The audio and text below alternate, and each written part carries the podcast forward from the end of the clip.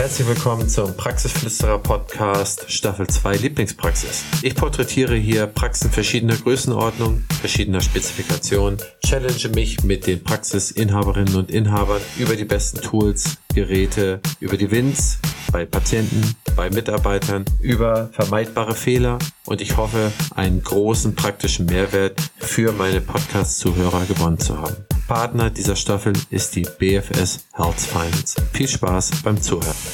Wenn jetzt jemand sagt, ey, ich will mich niederlassen, dann sage ich, okay, wenn du die Chance hast, lass dich heute nieder und lerne aus den ganzen Fehlern, die du on the way machst.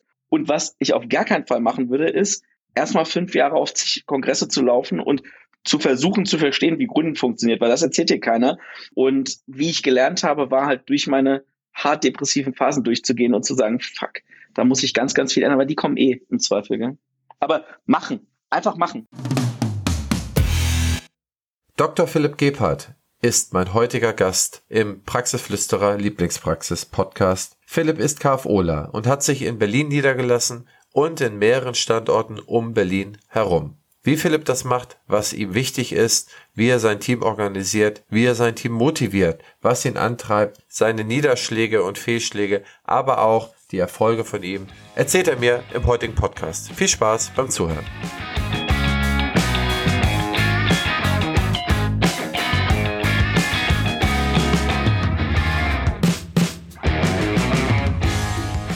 Mein heutiger Gast ist Philipp Gebhardt, den ich recht herzlich begrüße. Philipp, erzähl mal, wer bist du, wo kommst du her?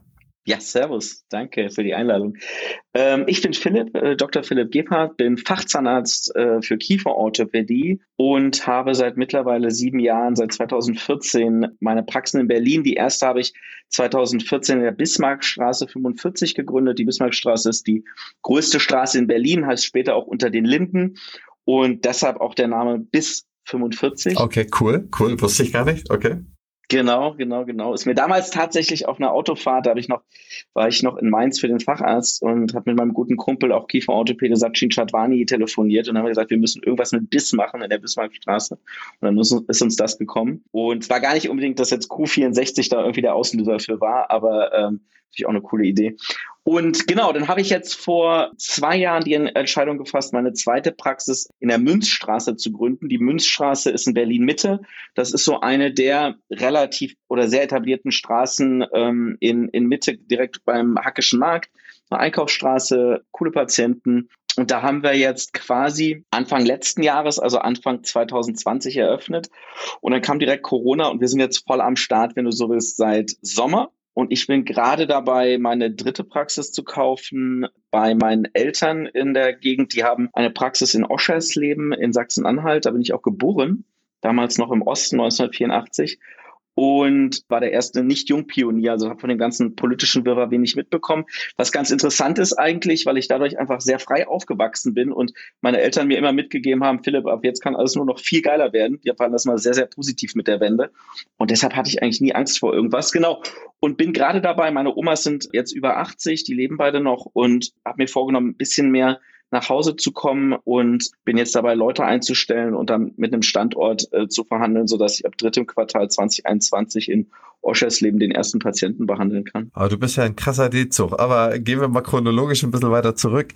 Du bist in Sachsen-Anhalt geboren, bist da zur Schule gegangen und wann hast du die Entscheidung gefällt, dass Zahnmedizin dein Thema ist? Genau, also ich habe mir viele Sachen angeguckt. Ich war ähm, politisch sehr aktiv und auch äh, journalistisch, habe da für die lokale Zeitung immer was geschrieben, war damals auch von der Bundesregierung 2001 eingeladen, als Gerhard Schröder die Vertrauensfrage gestellt hat, nicht weil ich irgendwie parteibezogen SPD bin, gar nicht, sondern einfach, weil wir da, weil ich damals schon als Jugendlicher viel politisch gemacht habe und immer Sachen verändern wollte eigentlich. Und dann war ich ein Jahr lang, weil ich auch Familie in Australien habe. In Australien habe mir das alles angeguckt, wie das da vom Land läuft, fand das auch sehr cool.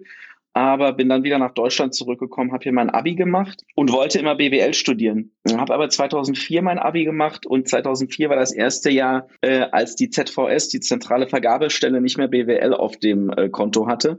Sonst hätte ich mich damals, war Mannheim immer die beste Uni in Mannheim beworben und ich hatte damals noch nicht so von der WHU und damals war die Apps auch noch ganz gut gehört und äh, weil ich einfach niemanden hatte, der sich BWL-mäßig irgendwie auskannte in, in Ostdeutschland. Daher war ja so mein Netzwerk. Und dann habe ich einfach geschaut, was, was ich mit dieser zentralen Vergabestelle mache und habe geguckt, äh, dass ich musste dann zum Bund und deshalb konnte ich nicht direkt anfangen, auch mich an irgendeiner BWL-Uni zu bewerben, sondern musste ein Jahr warten und ich gesagt, okay, wenigstens kriege ich Wartesemester. Und ich hatte damals Anatomie den Film gesehen mit Franka Potente und fand das total cool, dass Heidelberg so die beste Uni äh, für Medizin sein soll in Deutschland. Also wie es in dem Film dargestellt wurde. Und habe dann gesagt, komm, Heidelberg warst du eh noch nie. Ich bewerbe mich da mal und habe mich deshalb damals beworben für einen Zahnmedizinstudienplatz in Heidelberg weil mich auch nichts anderes bei der ZVS interessiert hat. Und dann habe ich tatsächlich äh, überlegt, was mache ich mit meiner Bundeswehrzeit und habe dann entschieden, dass ich irgendwo Zivi machen will, wo es cool ist und war dann Kampen auf Sylt, habe da gelebt und habe da mein Zivi in der Vogelkoje gemacht. Und währenddessen, nach quasi acht Monaten Zivi, dann hat ich schon während des Abis angefangen, weil ich nie so Lust hatte, irgendwie Zeit zu verlieren. Und da war es dann so, dass die zentrale Vergabestelle anrief und gesagt hat, du hast den Studienplatz in Heidelberg. Und dann habe ich gesagt, komm, einem geschenkten Karpfen schaue ich nicht in die Kiemen, dann fange ich da mal an. Und irgendwie bin ich da drauf hängen geblieben, weil ich dann auch meine äh, Freundin kennengelernt habe, die damalige, mit der war ich vier Jahre zusammen. Dann habe ich ein Stipendium gekriegt für Montpellier. Da gab es immer so ein Einjahresstipendium einmal im Jahr und habe parallel auch meine Doktorarbeit gemacht, ähm, so dass ich dann mit 24 fertig war, 2009 Genau, und da habe ich gesagt, jetzt gucke ich mal, was ich mache. Und irgendwie hat sich das dann angeboten. Dann war ich auch schon quasi während des Examens so ein bisschen bei meinen Eltern in der Praxis in Oschersleben und habe das da dann noch ein paar Wochen oder Monate weitergemacht, bis ich dann einen Anruf von der Charité von Professor Kebasser damals erhielt, der gefragt hat, ob ich mich nicht bewerben wollen würde und den Aufnahmedienst für Cons äh, leiten möchte. Was sich im Nachhinein rausgestellt hat, ist, dass der jemand brauchte, der ihm das so ein bisschen freischließt, weil der schon auf dem Absprung an die Donau-Uni war nach Krems war und das äh, hat super geklappt bei uns. Und so bin ich dann quasi nach Berlin gekommen. Wollte ich aber auch eh schon immer, weil meine Eltern damals an der Humboldt-Uni studiert haben, äh, zu Ostzeiten. Und dann habe ich 2005 ein Jahr lang an der Charité gearbeitet, hatte mich aber vorher schon um Kieferorthopädie-Platz beworben, weil ich immer wusste, mh, hm, ich habe schon Bock so ein bisschen äh, mich selbstständig, oder ich will mich selbstständig machen und ich will dann dementsprechend auch was machen, wo ich ganz gut Abläufe ähm, delegieren kann, Prozesse aufbauen kann. Und ähm, das hatte ich damals bei einer Freundin meiner Mama äh, gesehen. Der kam Peikert, eine sensationelle Kieferorthopädin aus Soltau, die jetzt mittlerweile eine Praxis auch in Berlin hat. Und da habe ich gesagt, cool. Also wenn ich sowas mache, dann mache ich das. Und das war dann die Entscheidung, weshalb ich schon damals während des Exams quasi eine Zusage hatte für einen Platz im Mundwerk von Michael Thomas in Zehlendorf in Berlin. Eine Praxis auf 1000 Quadratmetern. Und dann habe ich quasi, nachdem ich an der Charité war, ein Jahr bei ihm angefangen, habe da dann zwei Jahre gearbeitet und mich parallel schon beworben, wie man das so macht für, für Facharztplätze, habe natürlich keinen bekommen. Und am Ende habe ich dann so nach zwei Jahren Platz in Mainz beim Professor Werbein bekommen, was äh, super gut war, weil ich dem sehr, sehr viel zu verdanken habe und einfach ein sensationeller Kieferorthopäde war, ist, beziehungsweise ist er jetzt emeritiert, aber da habe ich ganz, ganz viel in der Kieferorthopädie gelernt, war dann von 2012 bis 2014 mein Professor Werbein in äh, Mainz mit dem Colin Jacobs auch, der jetzt Professor in Jena ist, habe mit dem ganz viel zusammen gemacht. Der Colin, da hatte ich auch viel Glück, ist ein sehr, sehr progressiver, toller Kieferorthopäde.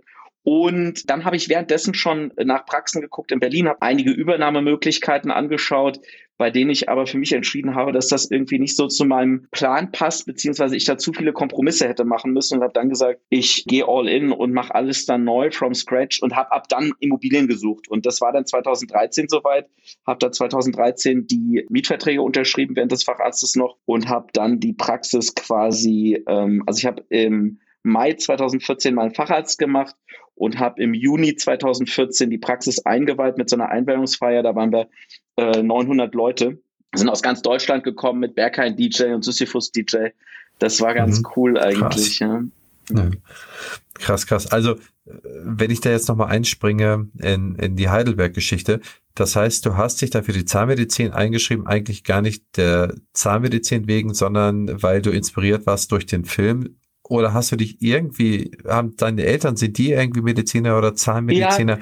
Ja, äh, ja also meine Eltern sind Zahnärzte und äh, die sind okay. total cool und ich liebe die. Ja. Ähm, und ich fand, die haben immer ein total äh, schönes Leben und äh, die haben aber immer gesagt, Philipp, mach, wo du Lust drauf hast. Und wie ich vorhin schon gesagt habe, haben die mir beigebracht, wir können so dankbar sein, dass es die Mauer nicht mehr gibt. Und deshalb war ich da komplett frei und habe aber, aber immer so einen Drang gehabt. Ich hatte schon als Kind irgendwie so einen Terminkalender, wo ich immer versucht habe, den möglichst voll zu machen, weil ich es einfach geil fand, so viele Sachen auszuprobieren und zu, zu ermöglichen. Das war aber bei uns in Oschersleben, so einer 18.000 Einwohnerstadt, nicht so einfach. Da war es sogar relativ unmöglich, einen Tennistrainer zu kriegen, auch wenn man das wollte. Deshalb war das auch nie so, dass ich irgendwie groß sportlich da sehr stark eingestiegen bin. Ich habe in Australien jeden Tag Golf gespielt. Das war äh, ganz gut. Da bin ich so unter ein Handicap von 30 gekommen in den Monaten und habe gesagt, Mensch, da hätte ich auch Bock drauf. Aber das ging dann auch nicht mehr, als ich zurück war. Also von daher war ich da so ein bisschen hatte ich mal das Gefühl, vielleicht ausgebremst zu sein, bin dann auch auf ein Internat gegangen. Und um jetzt auf deine Frage in Heidelberg, also bewusst selber auf ein Internat, ich wollte das immer damals. Und um auf deine Frage mit Heidelberg zurückzukommen, ich, ich habe nach dem, was ich machen konnte, gesucht, bin da bei der Lokalzeitung, bei der Volksstimme gewesen, habe politisch versucht, was zu machen, bin auch auf, da gab es immer so äh, Schülerkongresse, da bin ich viel gewesen, irgendwie jedes Jahr und so. Aber ich hatte eigentlich nie so einen Einstieg in die BWL, wusste aber immer, dass mich das irgendwie interessiert hatte. Damals ein Buch von Hans-Olaf Henkel gelesen, Ruf der Freiheit, da war ich glaube ich so 15 oder so, als das rauskam.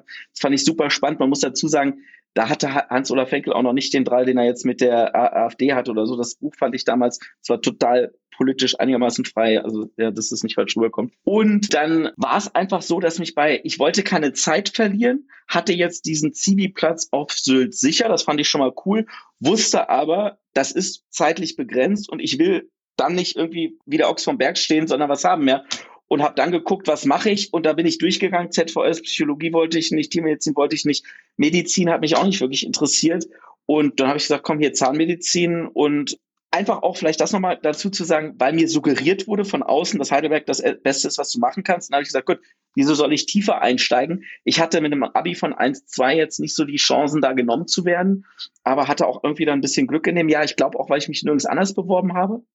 Und dann war das so, gell? Ja, cool. Cool. Also 2014 ging es dann los mit bis 45 sozusagen. Das ist korrekt. Der Kieferorthopäde in Berlin-Charlottenburg. Wie, was ist die Praxisphilosophie? Wie bist du da rangegangen? Was, was wolltest du mit bis 45 anbieten? Welche Patienten willst du bedienen? Welche Mitarbeiter sollen mit dir im Team arbeiten? Erzähl mal etwas über diese Geschichte.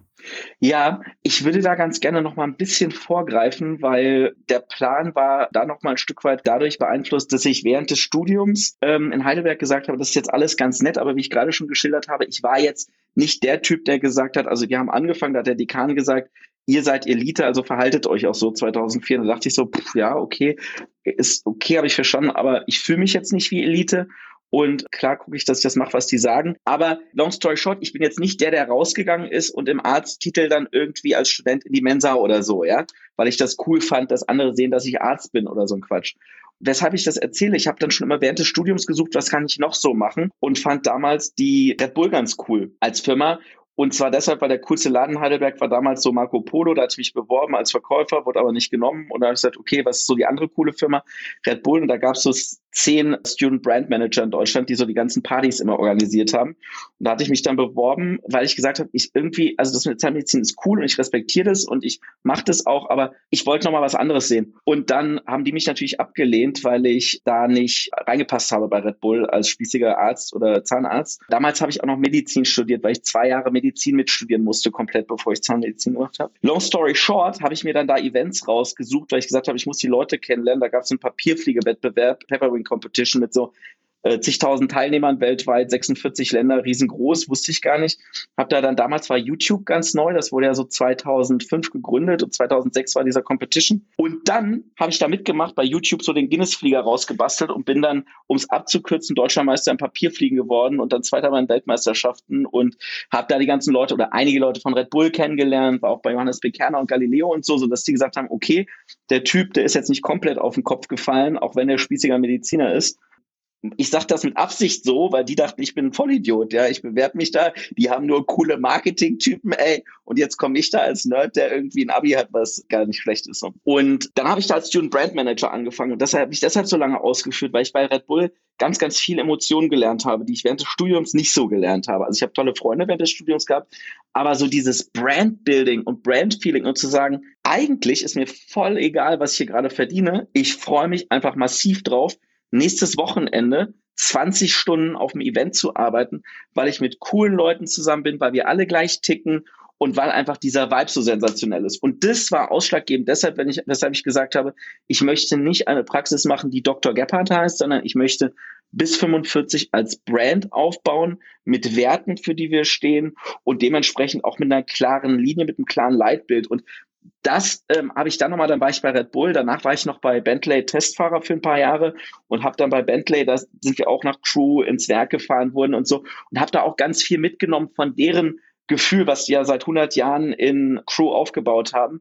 Und das waren so viele Sachen, die mich sehr beeinflusst haben, weshalb ich gesagt habe, Medizin ist super wichtig, meine Dienstleistung, mein Produkt ist essentiell und die Qualität. Aber wollen wir ganz ehrlich sein, diese ganzen Google-Bewertungen, die es so gibt, fünf Sterne. Also da gibt ja keiner fünf Sterne, weil ich ein guter Arzt bin. Das ist Voraussetzung. Also die Leute kommen ja, wenn ich zu einem Arzt gehe, naja, dann gehe ich davon aus, dass der deinen Job richtig macht. Aber das ist für mich so befriedigend.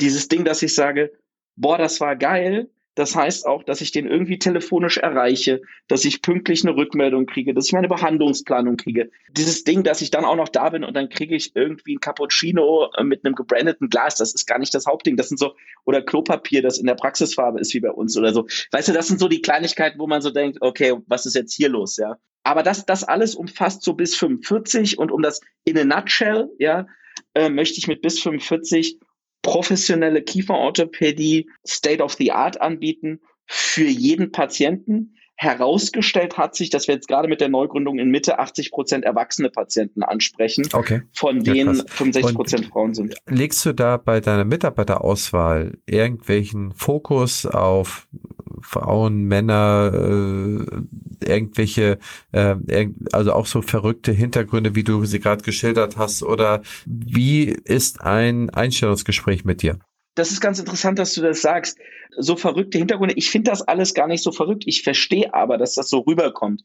Grundsätzlich äh, habe ich irgendwie das Glück, dass ich versucht habe, immer ich zu sein, authentisch zu sein, was während des Studiums gar nicht gern gesehen wurde. Also das war jetzt nicht cool, dass ich ja parallel für Red Bull Partys organisiert habe. Und äh, das muss ich auch nochmal dazu sagen weil das passt zum Thema. Also ich habe dann irgendwann mal auf den Jahrestagen der Kieferorthopäden, das ist mittlerweile acht Jahre her, das war in Mannheim, glaube ich, damals. Da war es immer so, da, dadurch, dass in jeder Stadt gut vernetzt war, sagte jeder immer zu mir, du Philipp, kennst du nicht einen Bar und einen Club oder wo man noch was trinken kann. Warum? Diese Fortbildungen sind super. Ich halte da auch selber Vorträge oder Poster oder so. Aber das Problem ist, dass man ja, das Fachliche ist das eine, aber ab einem bestimmten Punkt ist es super wichtig, dass man auch netzwerkt, finde ich, und mal mit Leuten spricht und sagt, guck mal, du hast jetzt diesen Vortrag gehalten, aber wie viel hast du das schon gemacht? Ganz ehrlich. Dann sagt er so, naja, ich habe es jetzt zum ersten Mal eingesetzt, ist aber, glaube ich, ganz cool. Oder der sagt, Philipp, trust me on that one, ja, das Ding kannst du blind kaufen und das funktioniert. Und das sind Infos, die helfen mir persönlich sehr viel weiter. Und die kriegt man nur da. Und weshalb ich das auf die Personalfrage erzähle, war es so, dass ich dann irgendwann in Saarbrücken mal waren wir 40 Leute im Club und die haben gesagt, du spinnst wohl, hier komm nicht mehr rein. Und dann habe ich in Mannheim im Jahr drauf gesagt, ich frage einen Freund, der hat da das Side Hotel gehört ihm, der Daniel, und äh, da haben wir gesagt, komm, reservieren wir mal die Bar für einen Abend. Long story short waren da 350 Leute und vorletztes Jahr in Nürnberg waren wir 1200 Leute auf der Gästeliste. Das mache ich immer, ohne was dabei zu verdienen. Also wie das passiert ist, ich sage halt auf der Jahrestagung, ey, freitags die bis 45 Party, wer Zeit und Bock hat, kommt. Die ist auch immer, nachdem alles andere abgeschlossen ist. Da ist jetzt nicht Parallelveranstaltung oder so. Und dann kommen die Leute auf die Gästeliste, die zahlen ihre Drinks, ja, aber ich krieg nichts vom Club und der Club kriegt nichts von mir und damit ist das so eine 0-0-Aktion. So, und das ist das Thema, bei dem ich jetzt darauf komme. Dadurch kriege ich immer auch schon Initiativbewerbung, weil Leute mich kennen und sagen, ey, guck mal, der Philipp ist irgendwie, oder auch keine, weil die Leute sagen, ey, das ist ein komischer Typ irgendwie, der ist kein Arzt, der macht nur Partys und das sind dann Leute, die mich auch nicht richtig kennen, was auch okay ist. Und so ist es, glaube ich, auch in der Außenwirkung, wenn wir jetzt, also weil ich spreche immer viel auch mit Beratern darüber, äh, die dann sagen, ja, jeder muss Instagram und Facebook machen und verkaufen dann mit ihrer Beratungsgesellschaft irgendwelche Dienstleistungen, wo die einen Social Media Account aufbauen und dann da irgendwelche Influencer haben oder sonst irgendwas. Und ich finde das gerade bei Social Media immer ein bisschen wenig authentisch, gerade wenn ich da so auf Firmenaccounts gehe, also Praxen, die dann auch alle gleich aussehen, weil die den gleichen Berater haben und der postet überall die gleichen Bilder, nur mit einem anderen Namen oder Logo drin. Und ich nutze Social Media da eher für Personal ja, um mich darzustellen. Deshalb bekomme ich schon relativ klare Bewerbung. Und was dann das passiert, wenn sich jemand bei uns bewirbt, dann haben wir ein Buch, das habe ich hergestellt, 16 Seiten. Die Spielregeln sind das, die schicken wir dem zu. Da stehen dann so Sachen drin, wie zum Beispiel, wie die Nägel auszusehen haben, wie man mit, sich mit dem Patienten vorstellt, wann man zur Arbeit erscheint, dass wir ein Daily Stand-up haben, fünf Minuten vor Arbeitsbeginn und so. Und das ist ganz wichtig, weil da schon so eine gewisse äh, Filtration stattfindet und Leute sagen so, irgendwie komisch. Also ich hatte eine, die hat mal gesagt, nee, das ist mir hier zu professionell. Irgendwie bei mir in der Praxis davor war das alles irgendwie so ein bisschen entspannter. Und habe ich gesagt, okay, verstehe ich. Und wenn das dann durch ist, dann kommen die für ein Bewerbungsgespräch, dann sprechen die mit meiner Praxismanagerin und wenn das durch ist, dann sehe ich die quasi zum Probearbeiten und gucke mir die einmal am Patienten an. Ich finde das ganz interessant, dass du dein Buch mit deinen 16 Regeln oder deinen 16 Seiten hast. Geh da mal chronologisch durch. Was steht da alles drin? Was ist da das Profil? Ich weiß gar nicht, ob ich es jetzt gerade neben mir habe, dann hätte ich es dir auch wirklich mal gesagt. Ich habe es hinten im Backoffice. Aber du, das sind einfach Spielregeln, die sich ergeben haben über die Jahre bei denen wir gesagt haben, das ist einfach wichtig, sowohl für uns als auch für die Angestellten, zu wissen, was unser, was unsere Werte sind, ja, und was wir wollen. Und wie ich gerade gesagt habe, also da ist, steht ganz klar drin, was für Kleidung wird getragen, wie haben die Haare auszusehen, wie ist die Urlaubsregelung, was passiert, wenn man heiratet, was passiert, wenn jemand stirbt, gibt es da extra Urlaub? Also zum Beispiel steht da auch drin, wenn jemand heiratet, muss er sechs Monate bevor die Flitterwochen sind, Bescheid sagen, ob er dafür nochmal extra Urlaub zum normalen Urlaub kriegen kann. Wenn er das nicht tut, dann funktioniert das höchstwahrscheinlich nicht. So, und das Coole ist eigentlich, weißt du, und ich brauche da jetzt auch gar nicht unbedingt jede Seite aufzulisten, weil alles, was ich habe, wo ich Diskussionen mit meinem Team hatte oder auch habe und das Gefühl habe, fuck, die fühlen sich jetzt nicht von mir fair behandelt, weil wir haben da ein Thema, äh, da gehen die Werte auseinander. Das nehme ich damit rein und ab dem Zeitpunkt ist das geklärt, weil wir dann wissen, jeder, der, und das Coole ist auch, das Buch brauchen die ja gar nicht lesen. Ja, ich gebe denen das, ob die das lesen. Ich gehe eh davon aus, dass das Buch keiner liest, ja. Aber wenn es ein Problem gibt, dann habe ich das Buch da und dann sage ich, guck mal, wir haben uns auf was geeinigt, das steht da drin. Und wenn die dann sagen, ey, aber ganz ehrlich, Chef, das passt nicht für mich, dann sage ich, das ist doch total cool weil dann gibt's eine andere Praxis, die das viel besser kann als wir. Aber ich habe nicht emotional das Gefühl, dass ich ein schlechter Chef bin, weil ich irgendwie nicht auf deren Wertekompass einzahle. Ich glaube, das ist, das ist ein sehr guter Punkt, dass man sich da selber nicht in die Schuldrolle begibt. Ich meine, du bist da ja sehr kontrolliert. Du hast da ja, du schreibst das ja alles mit. Du bist ja sehr äh, formell, was in dem Fall sehr, sehr klug ist aus meiner Sicht, weil damit ja die Regeln des Zusammenlebens, der Zusammenarbeit definiert werden. Das ist die Absprache, die man miteinander hat. Das finde ich auch sehr, sehr gut. Da muss man aber auch erstmal so diszipliniert sein, das einzuhalten. Ne? Ich meine, nichts so schlimmer als Regelwerk aufzustellen und das nachher nicht durchzusetzen oder da äh, tausend Sonderflocken zu drehen. Aber erzähl, du wolltest, du hattest noch einen Einwand? Ja, ich wollte nur noch hinzufügen, also es gibt natürlich den Arbeitsvertrag, in dem ganz viele Sachen drinstehen, aber um ganz ehrlich zu sein, ob es jetzt ein Patient ist oder ein Mitarbeiter, wenn irgendjemand mit mir ein Problem hat, dann habe ich und nur ich einen Fehler gemacht. So, und selbst wenn jemand ein Problem mit meinem Mitarbeiter hat, habe auch nur ich einen Fehler gemacht, weil mir gehört die Praxis, ich bin der Chef und das liegt an keinem anderen. Das kann gut sein, dass derjenige gerade einen schlechten Tag hat oder was auch immer, aber trotzdem ist es was, dass ich es im Team oder in der Praxis nicht richtig aufgefangen kriege. Und das liegt an Kommunikationsmechanismen. Und auch da, weißt du, das ist ja so das Ding, man geht auf eine Fortbildung und dann lernt man irgendwie Prozessoptimierung, Qualitätsmanagement oder sowas, ja. Und dann sagt man, ja, man muss das auch durchziehen. Ich muss ganz ehrlich sagen, ich muss da gar nicht so viel durchziehen. Wir haben dieses Regelwerk. Und ich hole das auch nicht jeden Tag aus. Das passiert total selten. Aber wenn da jetzt wirklich mal eine Divergenz in meiner Meinung und der der Mitarbeiter ist, dann gucke ich, dass ich eine Lösung finde. Und im Übrigen auch bei Patienten, die sagen, das ist für mich ein ganz wichtiges Thema, ja, äh, dass Kollegen sagen, ja, und dann wirst du verklagt. Und deshalb musst du deine Einträge genau machen. Und dann denke ich mir, naja, gut, aber wenn jetzt ein Patient mich verklagt, weil der mit mir nicht zufrieden ist, naja, dann ist doch total egal, ob ich der Meinung bin, dass ich den richtig beraten habe. Ich habe ihm ein schlechtes Gefühl gegeben. Und dann muss ich rausfinden, woran das liegt. Und im Zweifel, und das ist für mich ein ganz wichtiger Punkt, liegt schon daran, dass ich den Patient behandelt habe mit einem Expectation Management, mit einer Erwartungshaltung, die ich überhaupt nicht erfüllen kann, weil der einen ganz anderen Ansatz hat. Im Übrigen auch bei Mitarbeitern, ja, froh zu sein, dass sich ein Mitarbeiter bewirbt und zu sagen, hm, ich stelle dich jetzt ein. Und im Übrigen wollen wir ehrlich sein. Also ich hatte genug äh, Situationen, ich habe in meinen ersten drei Jahren 56 Arbeitsverträge unterschrieben, ja, von denen ich eine Churn Rate hatte. Also Churn Rate heißt für die, die sich auskennen, wie viele Mitarbeiter wechseln von über 80 Prozent, ja. Also da war jedes Jahr, da war ein krasser Wechsel. Lag auch daran, dass da viele 450 Euro Kräfte dabei waren, aber ohne da jetzt zu tief drauf einzusteigen. Und da ist es einfach richtig, dass man da für mich ist es essentiell, dass ich ein richtiges Expectation Management an den Tag lege. Und das kann ich nur lernen, wenn ich den Mitarbeitern und den Patienten zuhöre. Und das meine ich tatsächlich so.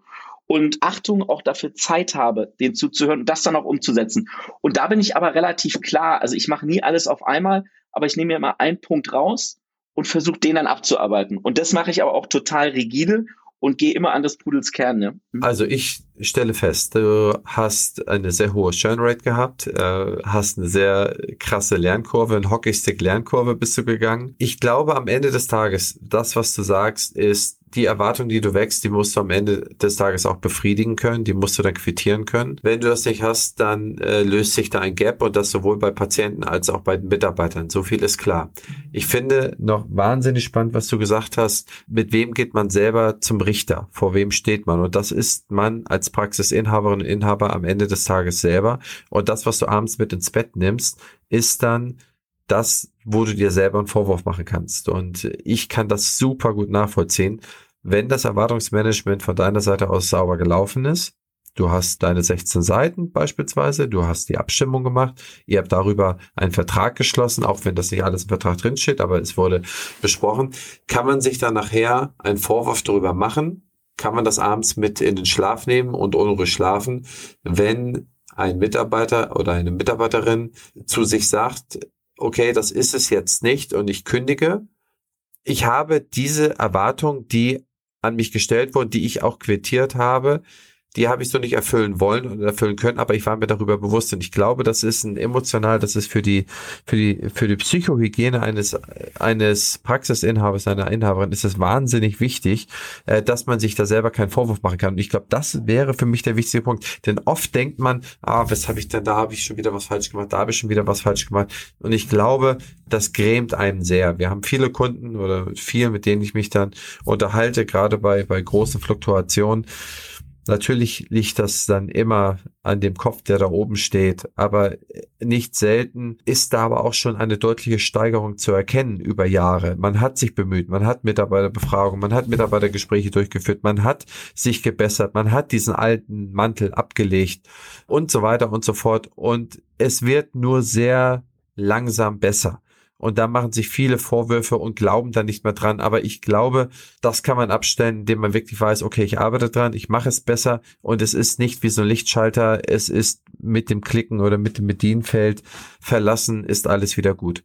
Nee, das macht Sinn. Weißt du, das ist total individuell, ja. Und ich habe jetzt auch gerade wieder, und ich würde ganz gerne auf die Individualität da diesbezüglich eingehen. Ich habe gerade wieder Mitarbeiter verloren, weil der gesagt hat, Chef, es ist alles super, aber das ist mir zu viel. Ich habe zu viel Verantwortung. Ich kann auch nicht mit einer Verantwortung runtergehen, weil ich will ganz gerne eine Praxis haben, in der alles gleich bleibt, in der ich in die nächsten 30 Jahre in Rente gehen kann. Und jetzt haben wir hier ein Wachstum und wir haben neue Mitarbeiter und wir haben dann Digitalisierung. Und da habe ich gesagt, hey, das ist völlig okay. Ich, ich finde es schade, ja. Ich habe auch versucht, den Mitarbeiter dementsprechend zu entlasten, indem wir mit den Stunden runtergegangen sind, das Gehalt nach oben angepasst haben, ja. Aber das sind so Sachen, die macht man. Und da muss ich ganz ehrlich sein, das ist auch wieder mein Fehler. Warum? Weil als ich den eingestellt habe, habe ich den zu einem anderen Zeitpunkt eingestellt. Wir haben uns weiterentwickelt und ich habe mich weiterentwickelt und er konnte sich nicht weiterentwickeln und das tut mir leid.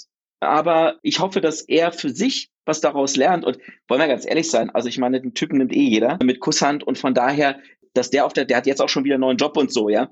Aber das sind dann so Sachen, wo ich in Medias Res gehe. Und zu dem Thema ist es so, ich habe da immer meine KPIs, die ich messe, sowohl beruflich, also meine Key Performance Indikatoren soll heißen, was sind die wichtigen Punkte für mich, damit ich zufrieden bin, sowohl business-wise als auch personal und family and friends. Das sind so meine drei Punkte, die ich jeden Monat, und damit meine ich wirklich jeden Monat, in einem Monthly Update durchgehe. Dafür nehme ich mir Zeit und dann schreibe ich ein, was sind meine Pros und Cons und rate mich da auch. Ja, rate mich auch auf einer Skala von 0 bis 10 und sag, ey, wo stehe ich heute Family Friends, wo ich stehe ich, also im letzten Monat Business-wise. Und mein Wertekompass, den ich dabei habe, der ist so, also da steht zum Beispiel drin persönliche Weiterentwicklung, äh, Familie und Freunde, Dienst am Menschen. Und ich habe da so ein paar Werte aufgestellt und da messe ich auch immer die KPIs und sage, guck mal, da warst du diesen Monat gut, das hat geklappt. Oder ich sage so, hm, da hast du Verbesserungspotenzial. Und ich muss sagen, ich bin durch so eine harte Phase gegangen, bis hin zu ernsthaft suizidalen Momenten in den ersten drei Jahren. Und das meine ich ganz ernst. Warum? Weil ich habe eine Neugründung mit 29 als Fachzahnarzt in der Hauptstadt Deutschlands in Charlottenburg auf der Bismarckstraße gemacht und bin da mit null Kompromissen rangegangen. Mich hat hier kein Mensch gebraucht und das war jetzt auch nicht so, dass ich ein Konzept hatte, wo die Leute gesagt haben, das macht total viel Sinn. Viel digital, äh, online-mäßig waren wir da auch sehr, damals sehr viel am Start. Da sind wir natürlich immer noch und immer noch mehr. Und äh, da hatte ich eine wirklich sehr, sehr harte Phase. Und ich würde lügen, wenn es nicht so ist. Deshalb ist mir das auch so wichtig, das so zu erzählen, weil man hört ja immer noch nur das Gute. Und ich habe da, ich, ich finde das immer sehr, sehr schade, so Speaker zu hören, bei denen alles gut ist. Ich habe immer sehr viel Bock drauf, mich mit Leuten zu unterhalten, die mir erzählen, was nicht läuft. Weil ich kenne genug Stories, wie es gut läuft. Und ich brauche immer so Punkte, bei denen ich merke. Und das macht mich aber auch glücklich. Wenn ich selber sehe, hier läuft was nicht, klar habe ich Bauchschmerzen, aber ich denke so, das optimieren wir jetzt. Und ich habe da noch, ich habe gerade die COO, die Chief Operations Officer vom Soho House in Berlin eingestellt. Das ist hier so ein Privatclub, aber auch eine große Hotelkette, die sehr, sehr gut sind weltweit. Die hat auch Amsterdam, Istanbul und Miami mit aufgebaut. Und die kommt, steigt jetzt bei mir ein und übernimmt meine Operations mit. Äh, wir sind jetzt auf äh, 25 Angestellten, also nicht groß, aber entwickeln uns weiter. Und das wird richtig gut, da habe ich auch richtig Bock drauf. Hm. Wie viele Leute hast du jetzt in der Bismarckstraße? Naja, wir sind insgesamt 25. Also, also ich meine jetzt über beide Standorte oder jetzt nur auf Bismarck? Nee, guck in beiden. Okay. Bei ähm, zwei Ärzten und einem Assistenten. Okay. Und was planst du in Oschersleben? Naja, im Idealfall plane ich da äh, eine Übernahme von einer bestehenden Praxis, wenn das klappen sollte. Das hätte ich ganz gerne. Und plane dann jemanden, also ich habe hier meine Abläufe und besuche auch gerade nach neuen Ärzten. Das heißt, jeder, der das hört und Bock hat, auch gerne Zahnärzte, die äh, Lust haben, Master zu machen, muss gar nicht unbedingt Facharzt sein und die ich dann unter meinem Konstrukt fit mache. Und die kriegen dann mit einem äh, Gehaltstopper die Möglichkeit, zwei Tage die Woche nach Oschersleben zu fahren, ist so anderthalb, zwei Stunden weg, fahren die morgens um acht hin, sind um zehn da, kommen abends zurück oder bleiben eine Nacht oder was auch immer, wird alles qualifiziert. Und dann behandeln die da ein, zwei Tage die Woche. Und ich bin einmal im Monat, auch mit deiner Anfangszeit natürlich öfter, um die Operations mit glatt zu ziehen und äh, so halt A, einen Tag im Monat zu haben, wo ich qualifiziert mehr bei meiner Familie bin, bei meinen Eltern und Großeltern und außerdem mir das mal anschauen. Ich finde es spannend, weil ich bin, ich bin der Stadtverbund, also das, das ist meiner Meinung nach so, so ein No-Brainer, weil meine Familie ist da, meine Eltern haben da eine Praxis, die haben da eh einen Namen und das jetzt verstreichen zu lassen, wäre einfach schade, ja.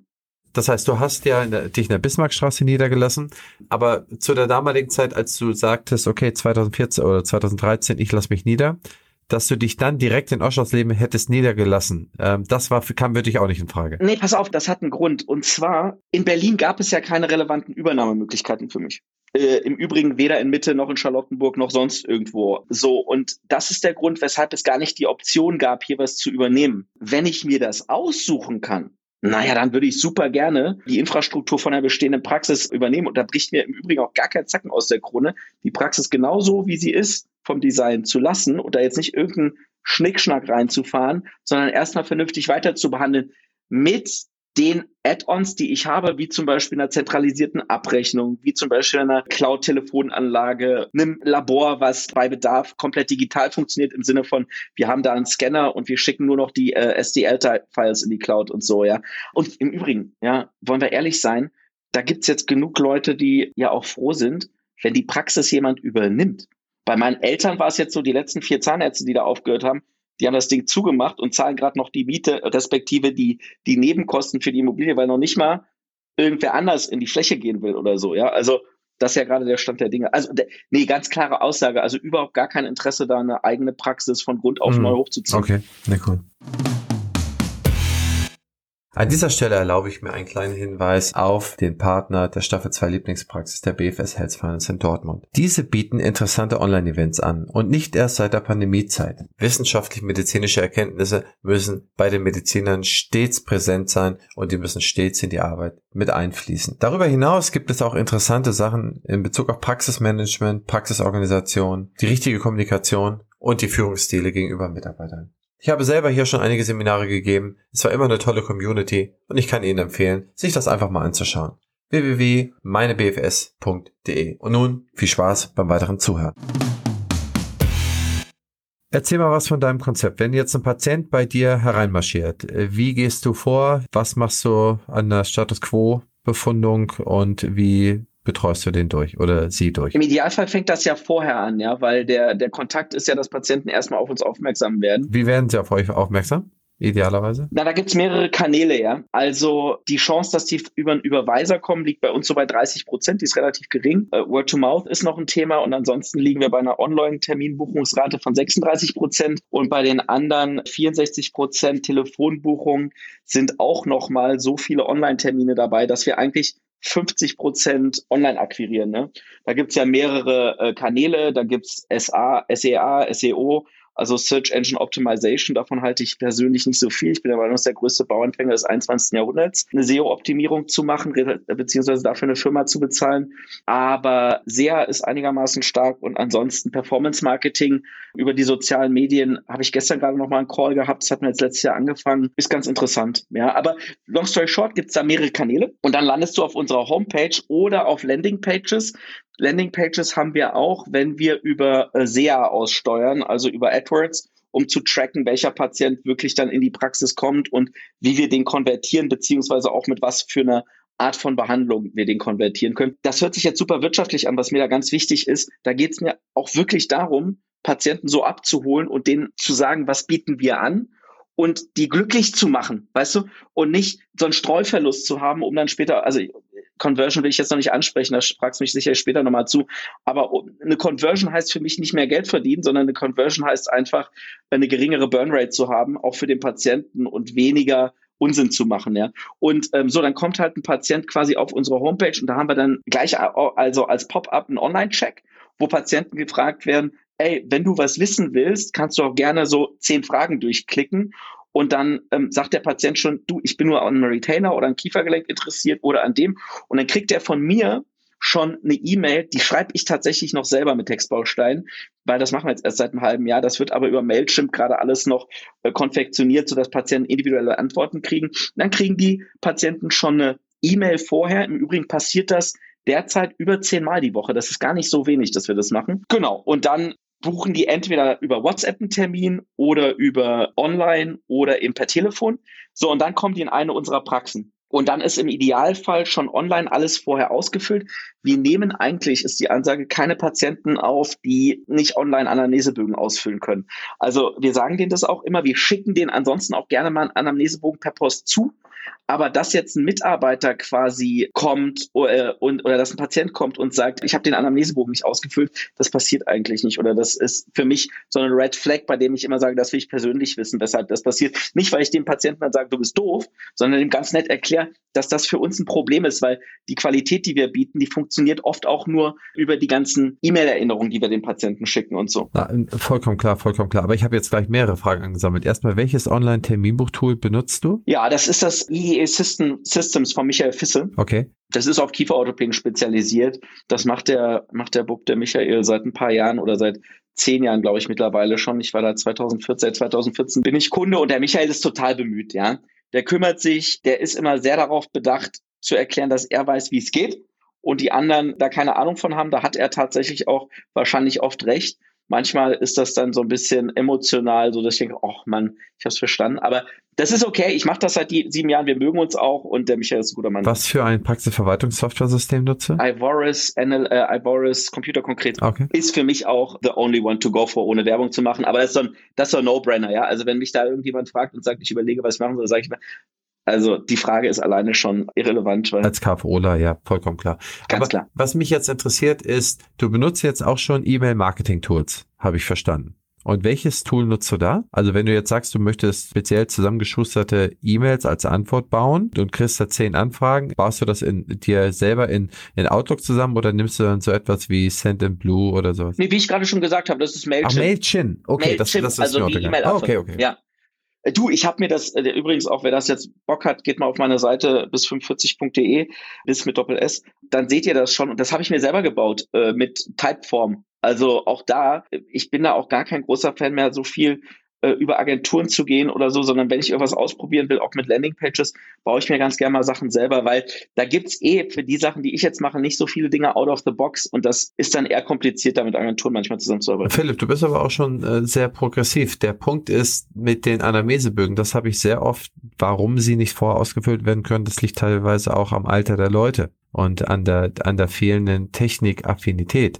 Das heißt also, wenn jetzt deine, deine Großmutter, und ich weiß es nicht, oder wenn eine Großmutter mit 80 äh, dahergeht und sagt, ich, ich habe einfach nicht die Webseite gefunden oder kann sie da nicht ausfüllen, das liegt nicht unbedingt immer im Unwillen, sondern ich glaube vielmehr daran, dass das auch ein ein, eine Zugangseinschränkung sowohl technischer Natur oder auch, auch persönlicher Natur ist. Christian, du hast so 100 Prozent recht und da ist mir ganz wichtig, dass ich nicht missverstanden werde.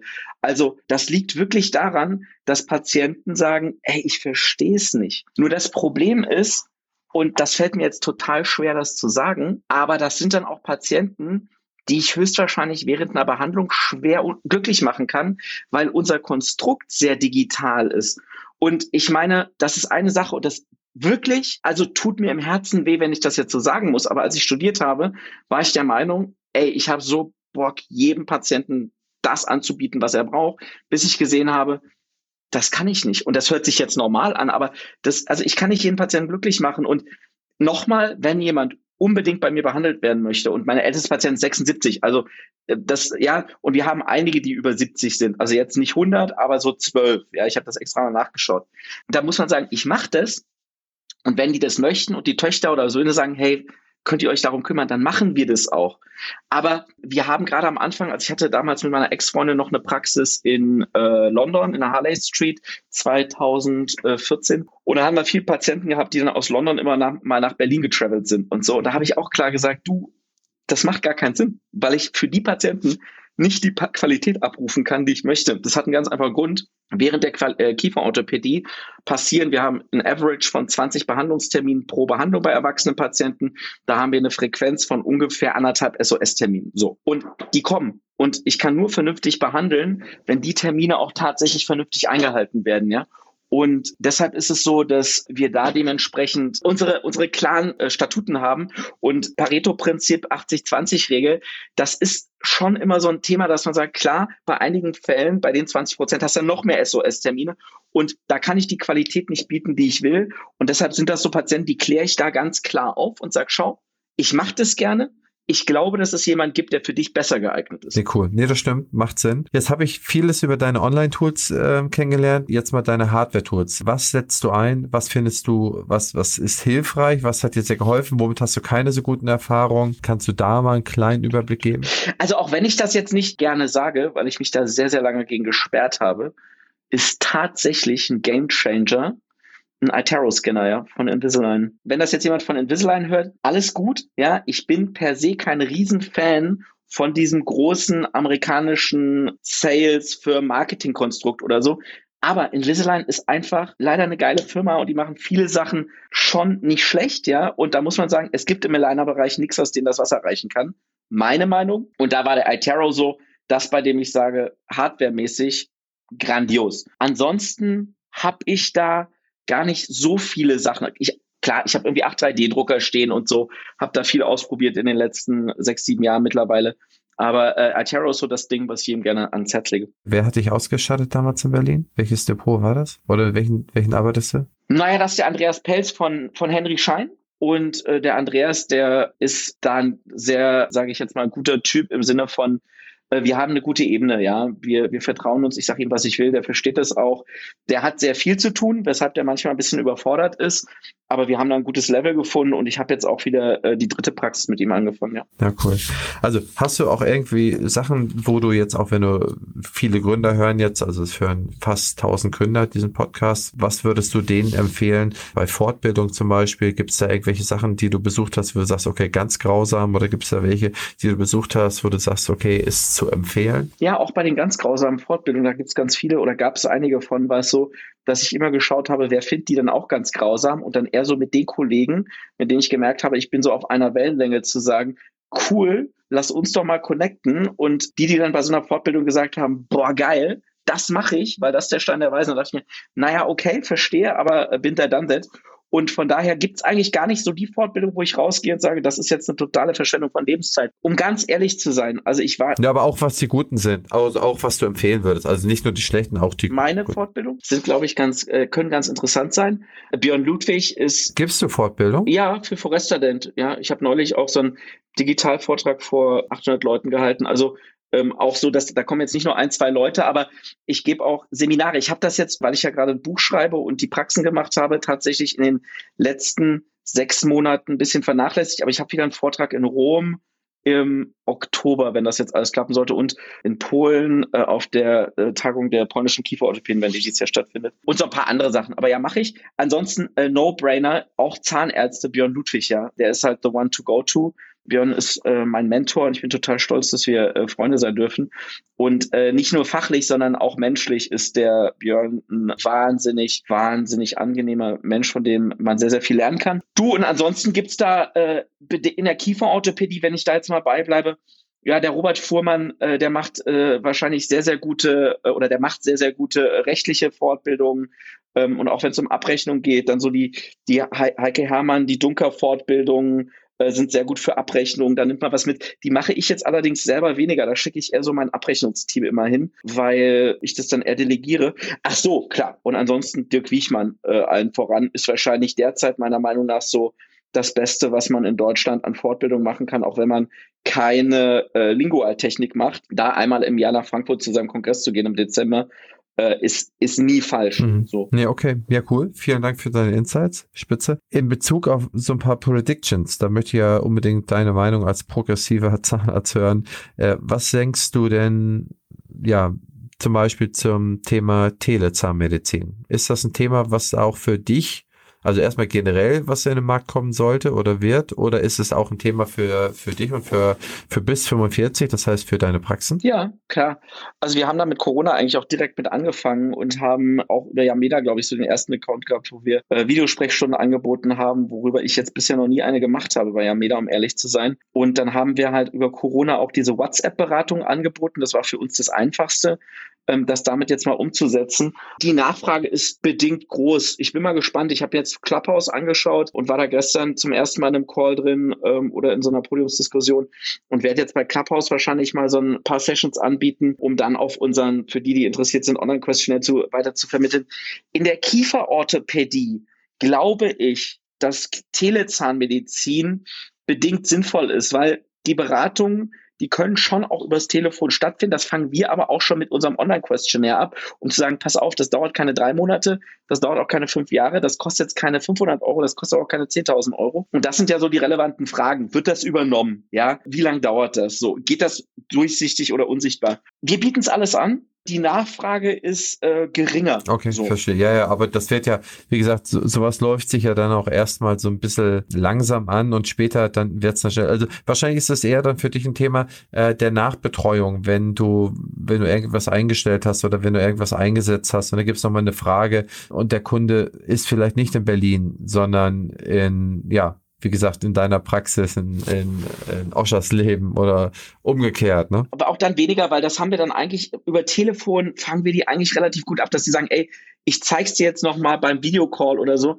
Die rufen dann einfach an und sagen, du, ich habe ein Problem. Das passiert natürlich jeden Tag. Fein. Ja? Genau, das meine ich. Fein. Genau, genau, genau. Okay. Meine Freundin ist Schwedin, das vielleicht noch äh, dazu da funktioniert das mit der Telemedizin super gut. Also die macht ihre ganzen Arzttermine und Vorbesprechungen am Telefon.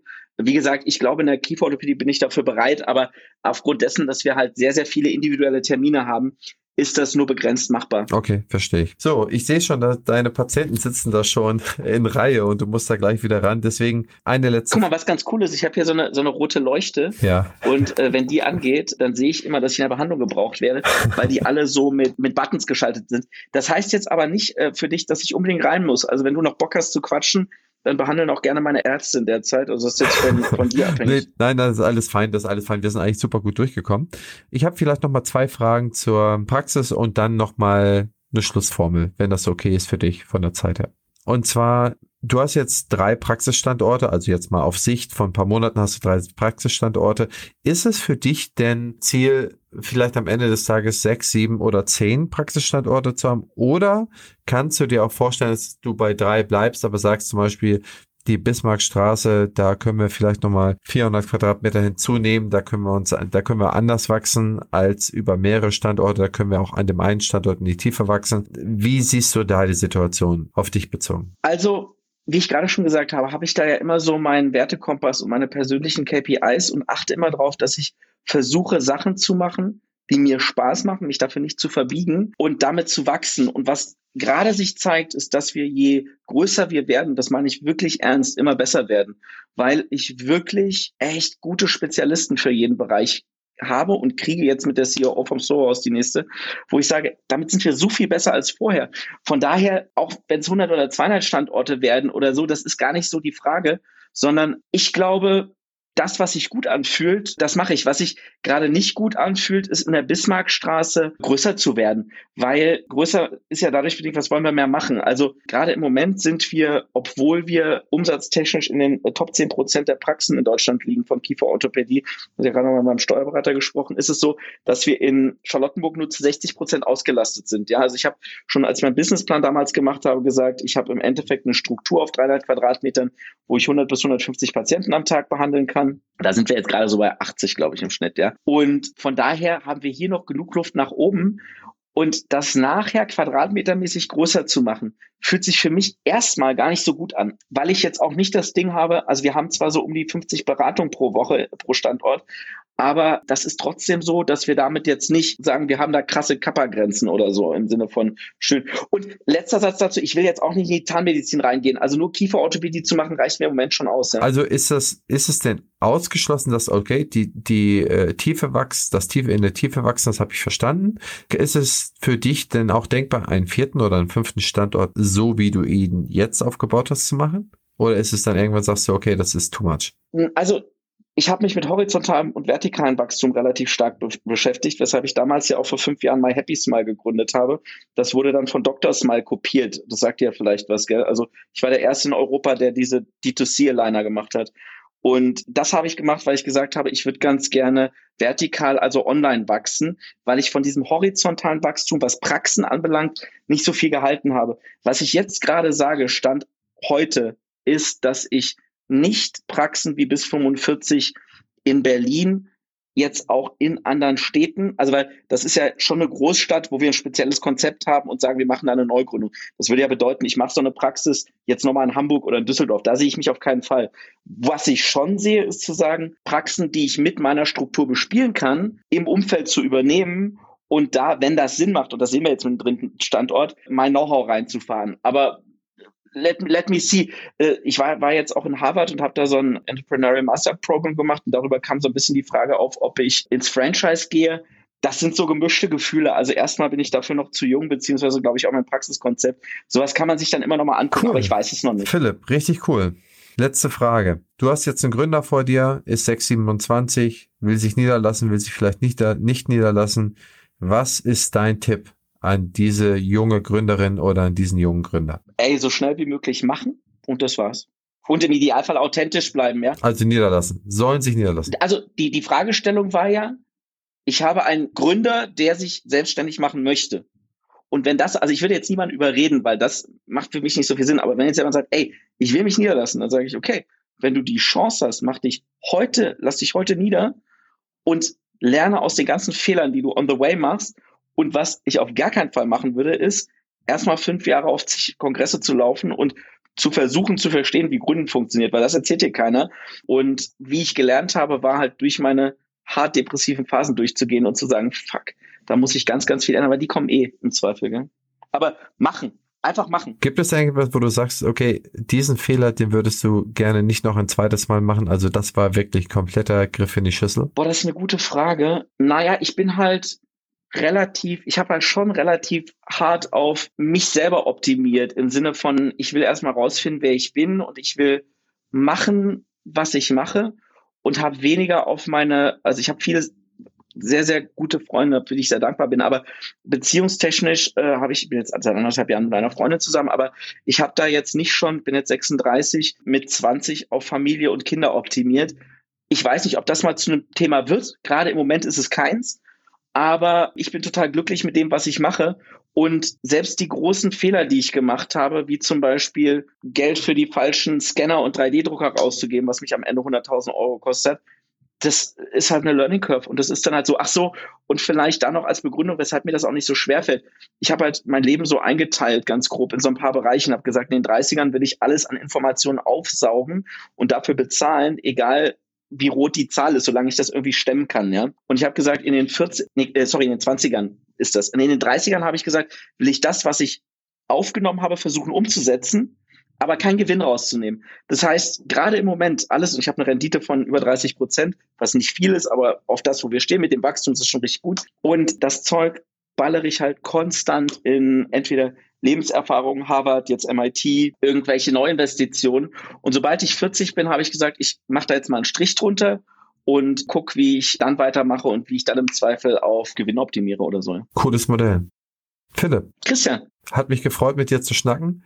War super interessant. Ich habe wirklich viel gelernt. Also du gehst mal einen ganz anderen Weg und du bist ein, du bist wirklich ein, ein harter D-Zug, muss ich sagen, harter ICE. Das Danke. ist gut. Hat mir sehr viel Spaß gemacht. Vielen Dank für deine Zeit und für deine Ehrlichkeit in allen Antworten. Das hat man ganz klar gemerkt. Und ganz ehrlich, das vielleicht noch als letzten Take. Ich habe immer richtig Lust drauf, dass Leute ehrlich sind und dieses ganze Bullshitting ist so, das ist okay, das macht man mal, aber Reflexion und Demut, und da bin ich, Jim Collins, From Good to Great, ist das Buch, was ich jedem an die Hand lege. Und Menschen, die auf der Wellenlänge ticken, da geht's gar nicht mehr darum, will ich irgendwie mehr Gewinn haben oder sonst irgendwas, sondern für mich selber rauszufinden, wie ich glücklich bin, ist so das Wichtigste. Und es hört sich jetzt total dunkelabert an, aber die, die sich damit identifizieren können, schreibt mich auch immer gerne an. Wer sich bewerben will, sich, äh, kann sich bewerben. Ich schreibe gerade das Buch, was Startups und Ärzte voneinander lernen können, kommt Ende des Jahres raus. Wer Bock hat. Welcher Verlag? Ich, äh, also ich hatte überlegt, das mit der Quintessenz zu machen, weil ich da auch Editor of the Board von der Kiefer Orthopädie Quintessenz bin. Aber wir überlegen gerade, das sogar ein bisschen größer rauszubringen. Und ich habe jetzt die ersten 150 Seiten geschrieben. Also ich plane jetzt da bis Sommer soweit durchzukommen. Oh, da sind wir ja gespannt. Da bin ich ja mal gespannt. Philipp, mein Lieber. vielen, vielen Dank für alles. Erstmal. Bis dann. Danke. Ciao. Publisher dieses Podcastes ist die OptiHealth Consulting GmbH. Wir beraten in der Praxisabgabe, in der Praxisgründung, in der Prozessoptimierung, sei es MDR, sei es Hygiene, sei es QM, sowohl als auch in der Besserung der Customer Journeys, also in der Einbestellungssystematik, in der Neupatientengewinnung, als auch in der Bestandskunden, Bestandspatientenoptimierung und dergleichen. Wenn Sie beispielsweise mal Hilfe brauchen oder auch einfach nur schauen, wo steht Ihre Praxis und wie kann man sie weiterentwickeln, dann haben wir so etwas wie eine Potenzialanalyse. Da gehen wir in die Praxis rein, schauen uns alles an und geben Ihnen eine ganz klare Gangrichtung, wie Sie was erreichen können und wie Sie was heben oder bessern können. Ihr Christian Henrizi.